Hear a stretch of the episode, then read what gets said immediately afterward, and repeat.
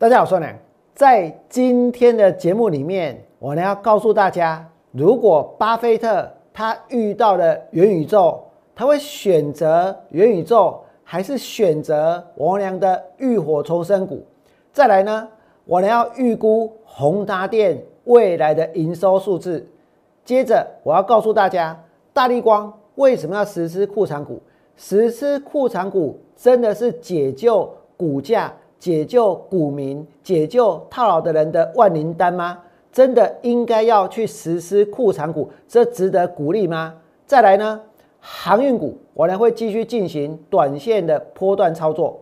接着针对哪些股票它即将要反转？如果你们想知道，请你锁定今天我俩股市永胜节目频道。想得到全市场最棒的股市分析，请订阅。按赞，另外呢，分享王良股市永胜的频道，也要加入王良的 Light 跟 Telegram，就能够得到更多更多的资讯哦。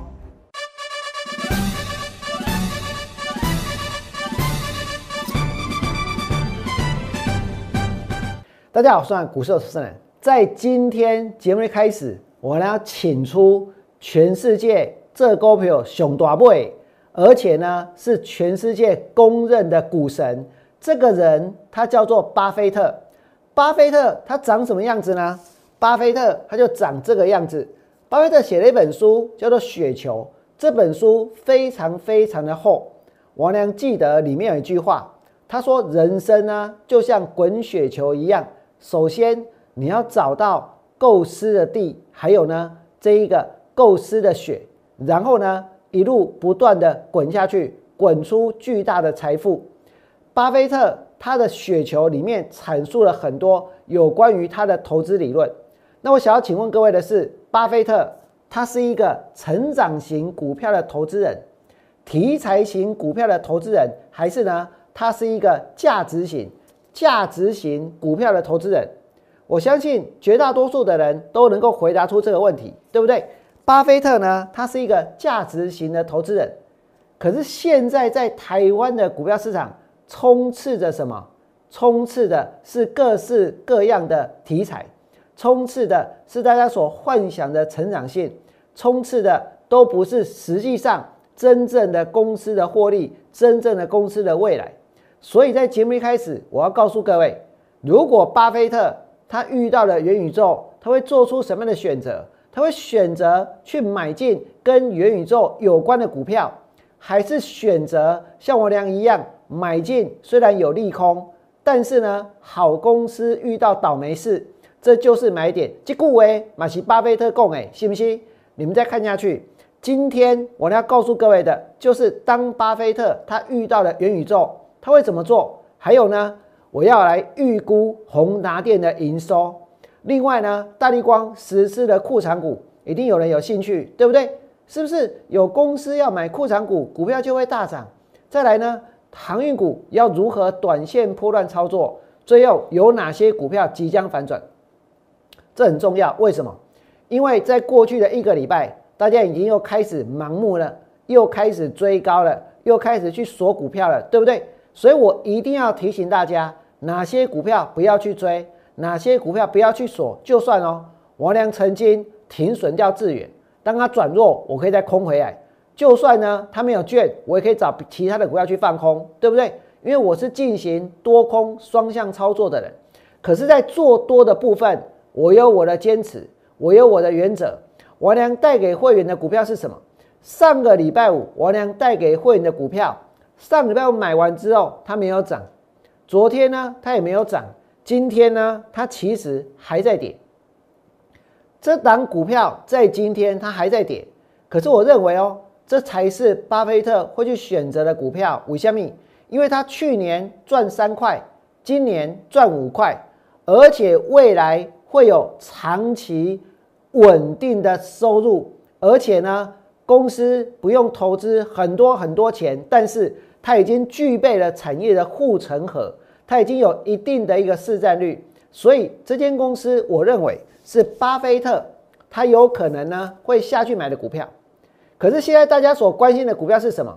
如果有人去追了宏达电，我现在问你们哦，如果你买了宏达电，锁了宏达电，看好宏达电，请问巴菲特这一位真正的股神，只有巴菲特有资格当股神，对不对？这个市场在网络上键盘股神一大堆，有哪一个人敢说他比巴菲特还要更厉害？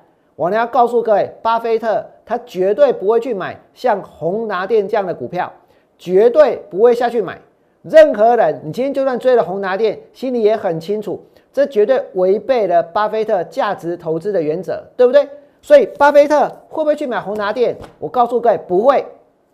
不但不会，虽然他不会去放空，但是呢，他买进的是什么？他买进的是王良所推荐的，是王良所带会员买的这一种浴火重生股。遇到了利空，但是呢，这些利空跟它的未来没有关系。我要强调的是，这个利空跟它的未来没有关系。如果这个利空是发生在十年前，发生在九年前，然后呢，然后现在这间公司有很多新的发展，它其实是一间财务健全的公司，甚至于哦，它有很多的一个融资的额度，大概是七八十亿，它一毛呢都没去动，表示什么？表示公司的财务非常的健全，对不对？而这个利空却让股价在短线上呢出现了大跌，出现了重挫。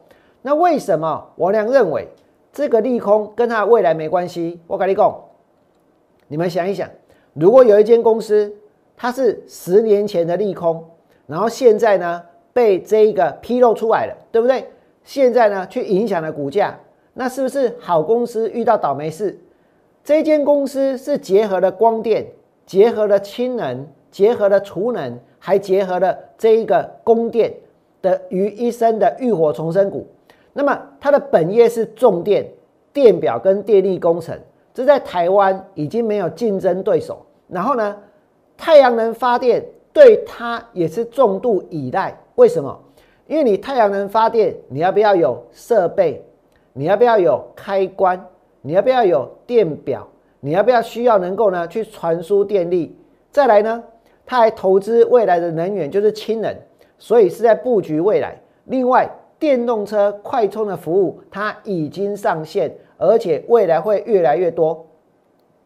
所以，像这种公司在将来，它其实能够替公司带来非常稳定的现金流量，非常稳定的现金流量，让公司的净值呢在将来能够不断的增加。这就是我俩所看好的股票。可是，在最近，它遇到了利空，对不对？所以股票大跌。那这会不会是巴菲特所认定的好公司遇到了倒霉事，而且呢是有价值的，而且能够带进稳定的现金流的公司，而且在将来呢，公司的净值会提升。所以这是一个值得大家用巴菲特的角度采取价值型投资的一档股票。可是，它在今天破了底，为什么？因为现在在这个市场。那换一个，我们现在看到的这个市场所追求的价值是什么？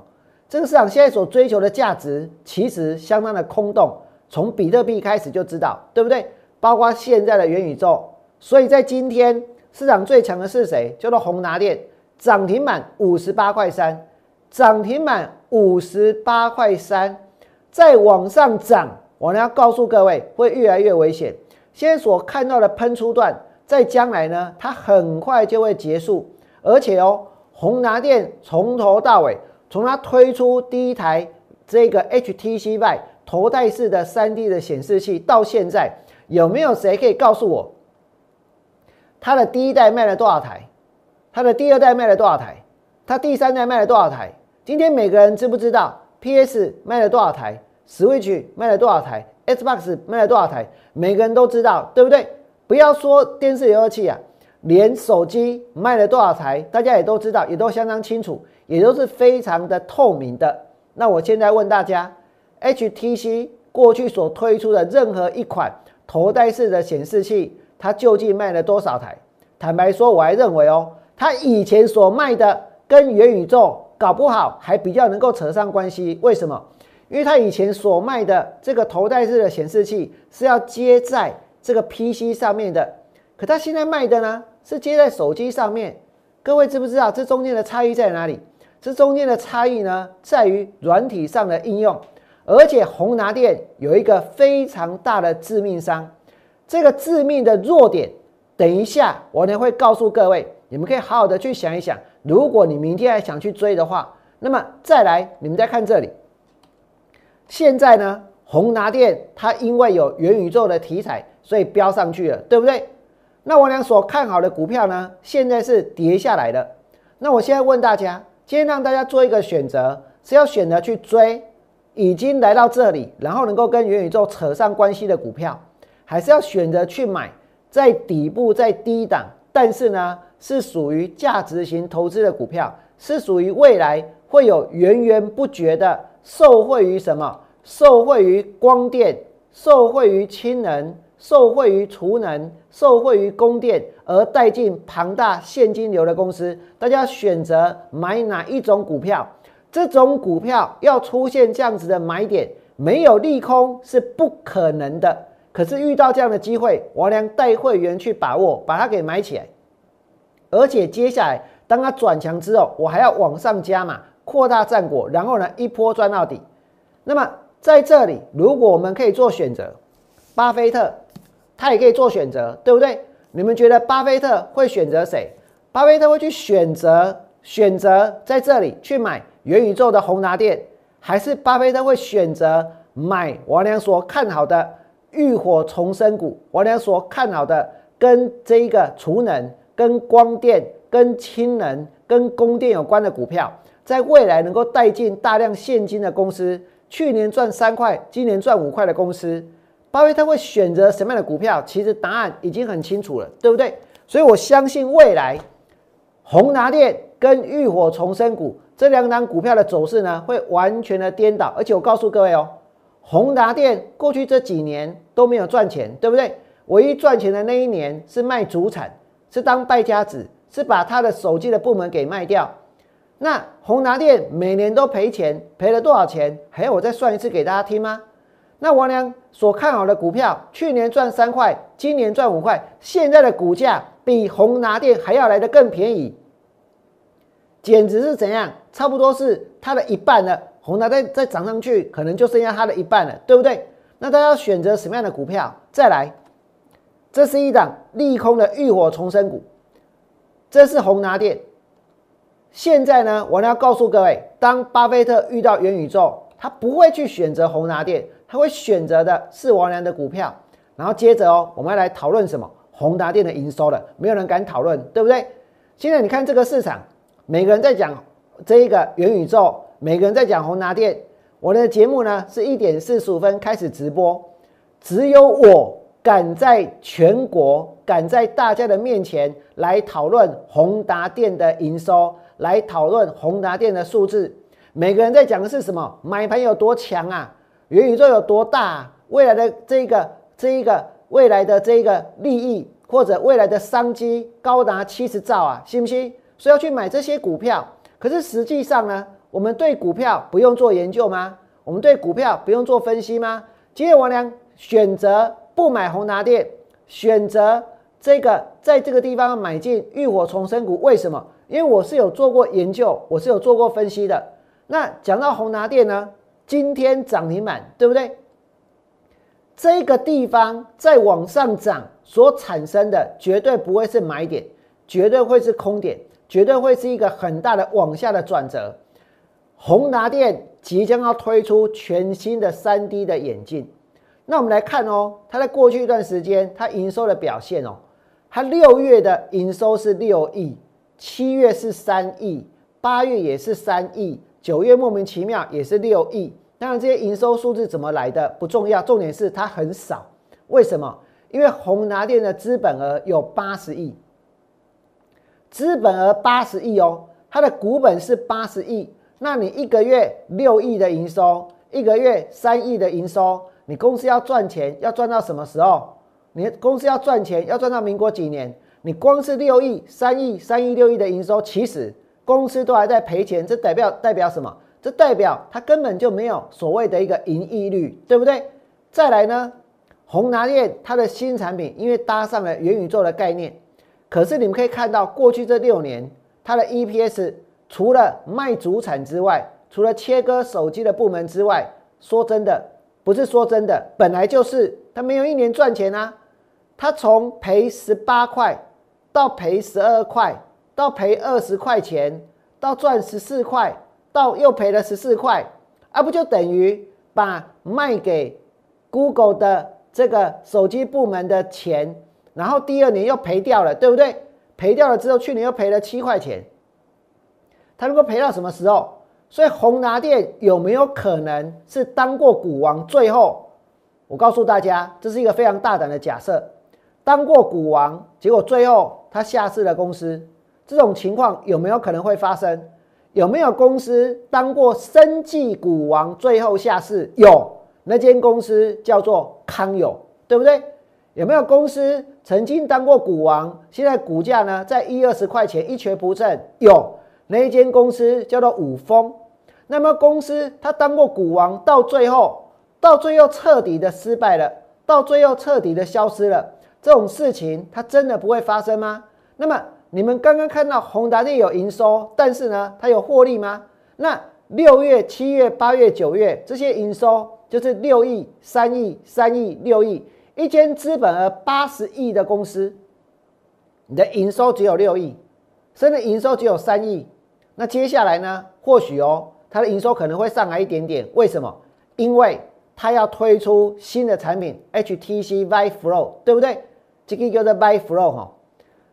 那我呢，在昨天有跟大家说过，不要去炒元宇宙，结果大家还是要炒元宇宙。我呢说，宏达电你就要公布一个数据，就是你的 HTC Vive 卖了多少只，HTC Vive Pro 卖了多少只，HTC Vive Pro 卖了多少只。如果你可以把你每一代的产品的销售量的数字公开来，也许我们能够相信未来你还可以达到更高的目标，对不对？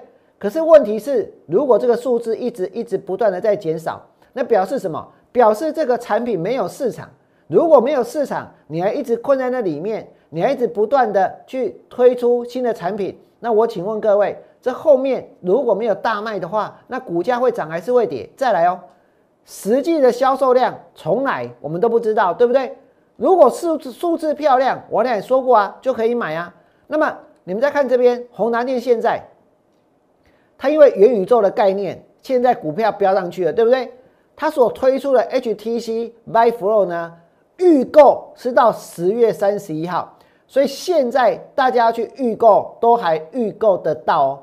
会不会做饥饿行销？我不知道，可是我是觉得不必啊，没有必要什么东西都做饥饿行销，假装买不到，假装很抢手，装到最后就变真的了，人家就不要买了，对不对？这么难买，那么一台是卖一万四千九百九十块钱，卖一台卖一万台哦，如果卖一万台，它可以贡献宏达电营收一亿四千四百九十万哦。如果是卖一万一台卖一万四嘛，卖一万台就是一亿嘛，对不对？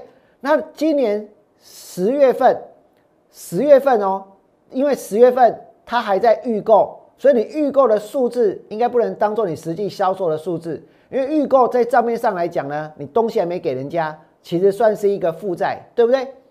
不能够算是呢，不能够完全认列这一个销货的收入，因为是预购的关系，以后要给人家的，给了之后才能够认列你的营收嘛，所以真的能够去认列营收，应该是在十一月交货以后。问题是十月三十一号是到预购的期限，十一月一号之后，中华电信开始帮他卖。但是呢，但是到底在十一月他能够卖多少？那如果他真的什么东西通通都灌进来的话，那一台这个卖一万四千九哦，那他的把预购也算进来，把把中华电信这一个塞货的也算算进来的话，那也许哦，他十一月的营收有可能冲破十亿。如果冲破十亿，我跟你讲，股票的最后差为什么？因为六亿、三亿、三亿、六亿一下子飙到十二十亿，或者狠一点，他王雪红把它做到十五亿，然后呢？然后大家想一想，然后大家想一想，然后会不会就没了？为什么？因为前面那些没有一代，他有公布过数字，对不对？那这一代它强在哪里？有没有人能够讲出宏达电现在所推出的这一款这个所谓的一个？HTC Vive Pro 它强在哪里？它只要有一个点强，我告诉大家，也许它就有卖点，对不对？问题是强在哪里？不是强在说它很轻，大家戴的眼镜都很轻啊。不是强在说它可以跟手机连，跟手机连其实意义不大，因为你在手机上能够应用到的软体本来就有限了，对不对？那等于是什么？等于是我用手机看这一个电影，然后呢转换一个转换一个装置去看电影而已。所以真正要强的，要强在哪里？要强在软体。可是这个软体是宏达电的强项吗？不是。那么是谁的强项？所以我再来要告诉大家，追高宏达电最大最大的风险是什么？最大最大的风险不是巴菲特不会去买它，不是巴菲特不会去选择元宇宙的概念。最大的风险是呢，你这个产品其实是有取代性的，是有替代性的，是有其他的竞争对手，而且还做了更好的对手的。哪一间呢？你们现在所看到的，就是什么？就是 F B 的老板叫做祖克伯，对不对？这个祖克伯呢，他也要推出元宇宙，他甚至想要把 F B 改名字。当他做出这样的宣布的时候，F B 的股价哦，确实有应声大涨。好玩的是呢，涨完之后就跌了，对不对？可是台湾的元宇宙的概念股还在涨，而且现在是怎样？只要宏达电涨了，你现在去问哦，哎，你有没有元宇宙？有，他们元宇宙有，每一间每一间公司都跳出来，我也有元宇宙啊，对不对？阳明光也有啊，裕创也有啊，大家都有啊，启宏也有啊，大金马屋，原原相啊屋，智源啊屋，小米龙屋，信不信？每一家都有，但是实际上这个概念一开始把这个概念呢带起来的是 FB 的这个主克伯。那主克伯为什么他要去推出元宇宙？来，他们给我，因为祖克伯之前他去并购了一间做三 D 头戴式装置的公司，叫做 Oculus。Oculus 这间公司呢，是祖克伯去买下来去并购的。那你不要说祖克伯是用并购的，宏达电是用研发的。我跟你讲，不是啦，宏达电也卖，马奇基贝也是去买的，也是去买现成的，也是拿公司的钱去把别人公司吃下来的。所以不是他从头到尾去研发这些东西，伊玛奇 keep 呗，你知不？只是宏达电买的那个品牌叫做 Buy，买了这间公司。那祖克伯买了这间公司呢，叫做 Oculus。可是祖克伯买了 Oculus 之后呢，他每天都很烦恼。打高龙做怀乐为虾米？他烦恼的是，他一个这么成功的企业家，但是呢，他去并购了 Oculus 之后呢，却没有办法赚钱。他并购这间公司，FB 这探几不丢？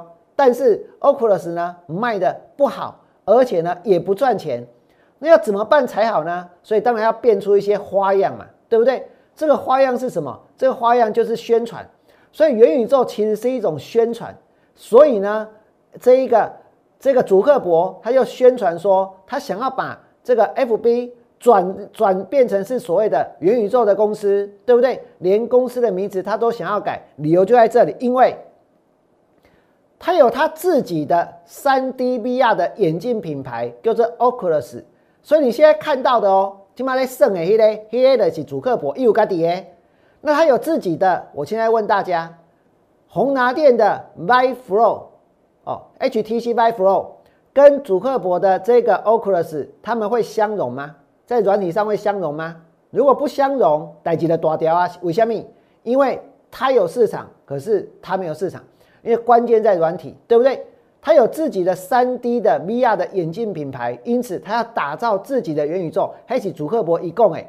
那为什么 FB 愿意要这么做？为什么要这么投入？我再多讲一点，让你们知道。来，因为 FB 呢，它也去收购了游戏公司，所以呢，他希望他现在已经有那么多 FB 的用户了，对不对？现在很多人都有 FB 啊。连王文良股市永胜也有 FB 啊，信不信？大家都有 FB，我顺便广告一下，王文良股市永胜团队买 FB 啊，大家都有 FB，那他等于有这么多的潜在的客户群，然后呢，他如果推出了游戏，透过他的社群网站，透过他的社群媒体去推广他的这个游戏，而这个游戏要使用 Oculus，就是它的 3D 的头戴式的显示器来玩的话，那。大家为了进入 FB 所打造的元宇宙，是不是就会去买它的 3D 眼镜了？对不对？就去买它的 3D 眼镜头盔了。所以呢，他去并购了 Oculus 这间公司，就不算失败了，就有可能会成功了。这就是为什么祖克伯他要去推动元宇宙的原因。那我现在问大家，刚刚的关键是什么？软体，他能够透过他自己也有软体，他要大家用上 FB 去玩他的软体，他甚至于愿意哦，他把游戏全部都免费，但是你要买 Oculus，对不对？好，大家可以胜啊，所有的 FB 的用户的这个都免费可以玩，他能够做到这一点，所以他的 Oculus 搞不好还会卖的多一点。但是问题是，宏达电的 3D 眼镜办得到吗？如果办不到，那我告诉各位，接下来炒上去就是南柯一梦。炒上去之后呢，怎么涨就怎么跌。所以哦，营收我刚刚帮大家算过了哈，这个是不用算的，六七八九这是事实。那再来呢，就是十一月哦，再来就是十二月。那十一月上去之后，因为十一月上去是因为有预购，因为有中华电信。所以真的有可能单月怎样爆冲，对不对？如果爆冲到十五亿，那不得了哎，是本来三亿的五倍，六亿的三倍，对不对？营收就爆冲了。可是再来如果没有了，如果没有了，我跟你说，那股价呢也就涨完了。所以大家一定要关注的是什么？不是元宇宙这个概念，而是数字，而是要有实际上的数字，它到底能够卖多少台，而且不是在台湾卖。而在台湾卖很简单，对不对？这个媒体洗一洗，这个这洗一洗脑，然后中华电信呢去促销一下，在一些方案，说不定就能够销出了一两万台。那营收呢？哦，两万台的话就差不多有三亿的营收哦，三万台就快五亿的营收。问题是两万台、三万台之后呢？手机都都已经不好卖了，难道他的眼睛会很好推吗？那不管怎么样，总之这个营收爆冲之后就会下来。所以这继续往上涨，其实是很危险的。好，那么讲完了这个宏达电之后，我们要讲大力光，来攻大力光哦。大力光就精彩了，为什么？因为大力光做了什么事？今天大力光一开盘跳空涨停，我们很罕见、难得可以看到一间超过两千块的股票开涨停板，对不对？可是，在今天我们就看到了，我靠，开盘跳空涨停。因为大力光大买库藏股，大买库藏股。今天的报纸哦，他说大力光呢，从现在开始到十二月二十四号，刚好是这一个呃圣诞节哦平安夜的前夕呢，他首次要实施库藏股，然后从二零二五元要买到二三三零元哦，买回自家股票一千三百四十二张，创台股最高价的库藏股的记录。大力光史上首次要买回库藏股，而且哦，大力光要护盘执行最贵库藏股，哇，这个真的是破纪录了，对不对？这个最高价最贵的库藏股的记录。现在看大力光的技术面，看起来棒不棒？有没有很棒？一开盘我就把它移下来了，有没有认真？这个一六九五到二二一五，一六九五到二二一五哦。这个是整理完之后跳空，所以它也是很聪明哦。这个利多发的刚刚好，就在于叠升，然后呢整理，然后均线纠结，再来一个跳空，对不对？试图去扭转它长期往下的技术面。你们现在看到是大力光，这个也是大力光，然后大力光从六千块跌到这里来之后，要开始大买库藏股，那这个真的符合大家的利益吗？真的符合股东的利益吗？我来告诉各位，其实，在台湾有很多公司都借由买库藏股的方式，在掏空公司的资金。我讲的不是大力光哦，我讲的是过去有一些下市的公司，在下市之前，他们都怎么做？因为这些股票很难出货，因为公司的财报呢纸包不住火，所以呢也没有人要买了，这些财报也不好了，那怎么办呢？公司就只好怎样拿公司的现金，因为公司平常在营运周转，总是有一些现金来买库藏股。可是当股票一直跌，然后公司买库藏股，然后股票继续跌，你们想一想，是谁把股票卖回去给公司的？就是公司的大股东。为什么？因为出货无门，股票卖不出去啊，所以只好怎样？透过买库藏股的方式，然后呢，来让自己能够脱身。让他们能够脱身，让他们能够解套。有时候不见得解套，只要能够脱身就好了。为什么？因为如果一间公司最后会跌到下市的话，那我买库藏股是不是我我公司赶快大股东赶快卖一卖，对不对？然后呢，这个跌到下市，我能够拿回多少我就拿回多少。所以很多公司在下市之前都实施过库藏股，在台湾的证券史上这是常常发生的事情。可是很多投资朋友只要听到库藏股就兴奋了，只要听到库藏股要买这个字就嗨了，对不对？而且还有目标价，还有还有库藏股买的区间，所以今天大立光就跳空了。可是你们要想一想，这个买库藏股的钱是谁的钱？哎，是股东的钱哎。那股东的钱拿来买库藏股，让大股东出货，这样子合理吗？这样也不合理啊，对不对？那为什么买库藏股叫做维护股东的权益？我来告诉大家，什么叫做维护股东权益？一间公司如果要维护股东权益，其实是不要去在乎股价的波动变化的。为什么？你要在乎的是你公司的财务状况，你要在乎的是你公司的体质，你要在乎的是你的公司能不能够呢有非常高的一个竞争力，对不对？如果这些条件都达到，说真的。这就是符合股东最大的利益，然后每年稳定的配息，这样子就够了，不需要去买库存股。那买库藏股的目的，就像你们刚刚所看到的，是要干嘛？拉股票啊，拉股票啊。那拉股票买库藏股的目的是为了要拉股票，那这符合谁的利益？大家知道吗？今天如果真的有心要当股东，来，我跟你讲，有心要当股东，那就是怎样？那就是。愿意呢，长期持有，对不对？没有要卖，还没在跟他沟通。那如果你实施了库藏股，把股价给拉上去的话，那所符合的是想要卖股票的人的利益，等于是在帮助那些不想要当股东的人、不想要公司的人、不想要这个股票的人，不是吗？所以把股票拉上去，好让他们卖，好让他们出吗？对不对？所以呢，其实相当反对。现在这么多的上市公司，动不动就说要买库藏股，我跟你讲，你老有摘掉，你把公司经营好，大概主人你必备，行不行？企图主人你必差，就是这样子。但是呢，如果你公司已经闭门不啊，到最后才要怎样？才要采用买库藏股这一招，为了要怎样拯救股价，为了要维护股东的利益，那不对，他要维护的是不想当股东的人的利益。因为什么？因为他们才会在乎股价。你真的想要当一间公司的股东，你会需要去在乎它的股价变化。我有没有要卖？对不对？所以呢，为什么要用库藏股？所以，与其实施库藏股，如果有这么多的钱可以实施库藏股，还不如怎么做？比较符合股东的利益，你就发现金减资，这才符合大家的利益啊！给我们钱啊，对不对？就像政府发三倍券、五倍券一样啊，这才符合大家的利益啊，不是吗？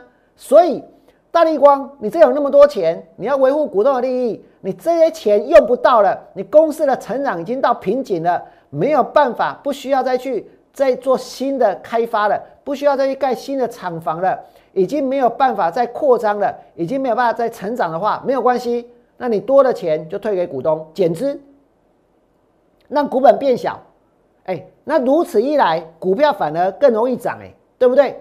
这才是。我俩想要表达的，这才是对投资朋友、对股东最有利的事情。所以今天大力光护盘实施最贵的库藏股，在我俩眼中，这告诉我们什么？这告诉我们，其实这已经是呢，这已经是一个日薄西山的产业了，这已经是持续在往下走的股票了，这已经是渐渐的失去竞争力的公司了，对不对？所以它才需要去实施库藏股啊。接着我们来看。要讲航运股了，讲到航运股，说真的，昨天很强，今天很弱，为什么？因为在今天开盘之后，很多电子股都活过来了，很多 IC 设计股都活过来了，对不对？很多的什么元宇宙的股票也活过来了，所以呢，所以市场的资金又出现转移了。但是，就像你们之前所看到的，其实现在包括长荣、包括阳明、包括万海。包括台华这些都在低档，给你那个来猛借人。如果是巴菲特，我问你，也去买大力光美？我跟你讲，买绝对买。为什么？因为他绝对不会不会认同公司乱花钱，对不对？去买库藏股，但他有没有可能认同上半年赚十六块钱的台华？有没有可能认同上半年赚十六块钱的万海，赚十六块钱的阳明，赚十六块钱的长荣？我觉得可能性非常的大哦。而这些股票现在就在低档，所以我呢选择是要买进有价值的公司。那么昨天涨上来之后，说真的，今天的确呢遇到了一些卖压，对不对？但是这个航运股，他们短期的低点是在往上垫高的，所以呢，我要进行价差操作的卖点，也能够怎样？也能够稍微的再提高一点。那只要让我卖到，接下来拉回，我就一定会再带会员买回来。也许大家会觉得说，干嘛这么麻烦？直接卖一卖，直接放弃分析，然后去做点别的，去做智源啊，去做金研啊，去做别的，那不就更好吗？我告诉各位，我们做一件事情要专心，我们做一件事情要专注。今天既然王良在节目当中告诉大家，我要进行航运股的价差操作，我知道很多人都还在等，为什么没有来到适合的价位？你要我怎么卖？但是来到适合的价位，我一定会出拉回呢，我也一定会接，这绝对不是一天两天就能够办得到的事情。但是呢，如果在现在就选择了放弃，将来呢你赚不到航运股的价差，将来涨上去的时候手上也没有股票，我反而觉得这其实对投资朋友来说是最不利的。所以哦，你们来看这里，现在很多人追股票，对不对？今天的智远，智远没有错。大家可以说，王良，你前面把空单停损，因为压力很大，我必须要先停损。但是停损完之后，我可以找新的股票来做，我可以把它再空回来都没有关系。但是有些事情、有些动作，你一定要去做。今天的智源杀下去，对不对？不只是智源杀下去啊，包括今天的金眼呢，也也跌下来哦，杀成这副德性。再来呢，我告诉各位，今天有一张股票永光，这是我们的空单也杀下去，对不对？王良放空永光，这个你们每个人都知道，对不对？现在还在整理，啊，如果往下蹦蹦蹦呢，我们的空单就能够赚钱哦。那还有一张股票比较刺激的，我跟你告气 K，这个叫做美而快，美而快，不是美而美，不是美而美汉堡，叫做美而快，这个叫美而快，也跟美而美一点关系都没有，也不是食品股哦，也是下面股票你知哦，这间公司叫做。它从这个一百五十三杀到跌满一百二十六，今天成交一万一千九百零三张。我认为哦，这间公司有很大的问题。来，我告诉你，这间公司最早叫做什么？除了王良之外，没有人知道啦。很多人会说，哎，他以前叫有权啊。我跟你讲，不是啦，不是有权呐。他最早叫什么？你晓得吗？在民国八十六年的时候。这间公司它叫做九德，代号是五三二一，叫做九德。九德这啥？这 PCB 啊，印刷电路板。一般来叫做九德，为啊该名叫做有权，为啊呢这个该名叫做美而快。哎，大家知不？那为什么叫做美而快呢？因为它现在应该是一个所谓的电商公司啊，就是我们现在看到网络上哦，有很多人在做直这个这个网络直播，在卖东西，对不对？直播在卖卖鞋子啊，卖香水啊，卖什么的？卖锅子也也有。那他们可能是直播在卖衣服之类的，所以他有很多的网红，所以就产生了所谓的网红的经济。那可能快速的崛起。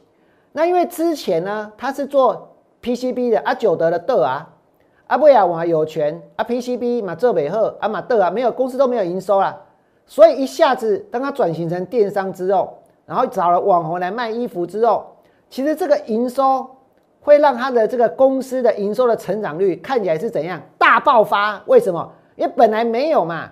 那因为后来突然间找了这么多网红来行销，对不对？可是网红行销这个热度能够红多久？网红行销这个衣服大家呢会买多少件？所以这些都是属于一种瞬间爆红的东西。说真的，王良也很羡慕。为什么？因为我也想要爆红啊，但是就是红不了。所以呢，我的 YouTube 的这个频道的订阅也只有少少的一万两千多人，对不对？所以如果你们觉得王良的节目比较有意思，麻烦大家多多的按赞、订阅、分享我的节目，让更多人可以看到。那这个美而快，我们来看一下哦。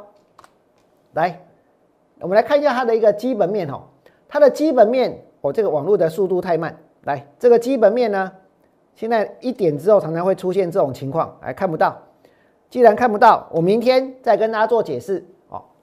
这个美而快呢，它现在就是转型做电子商务，反正现在什么都是叫，然后在网络上找网红，然后每个网红成立品牌，啊，每个网红你可能可以进他的直播间，然后去看他这个穿那些衣服，然后再决定要买哪些衣服。所以一个网红一个品牌哦，那当然这种就是结合什么？结合了一些行销的这个这个做法。所以在网络上呢，它可能很快的串起。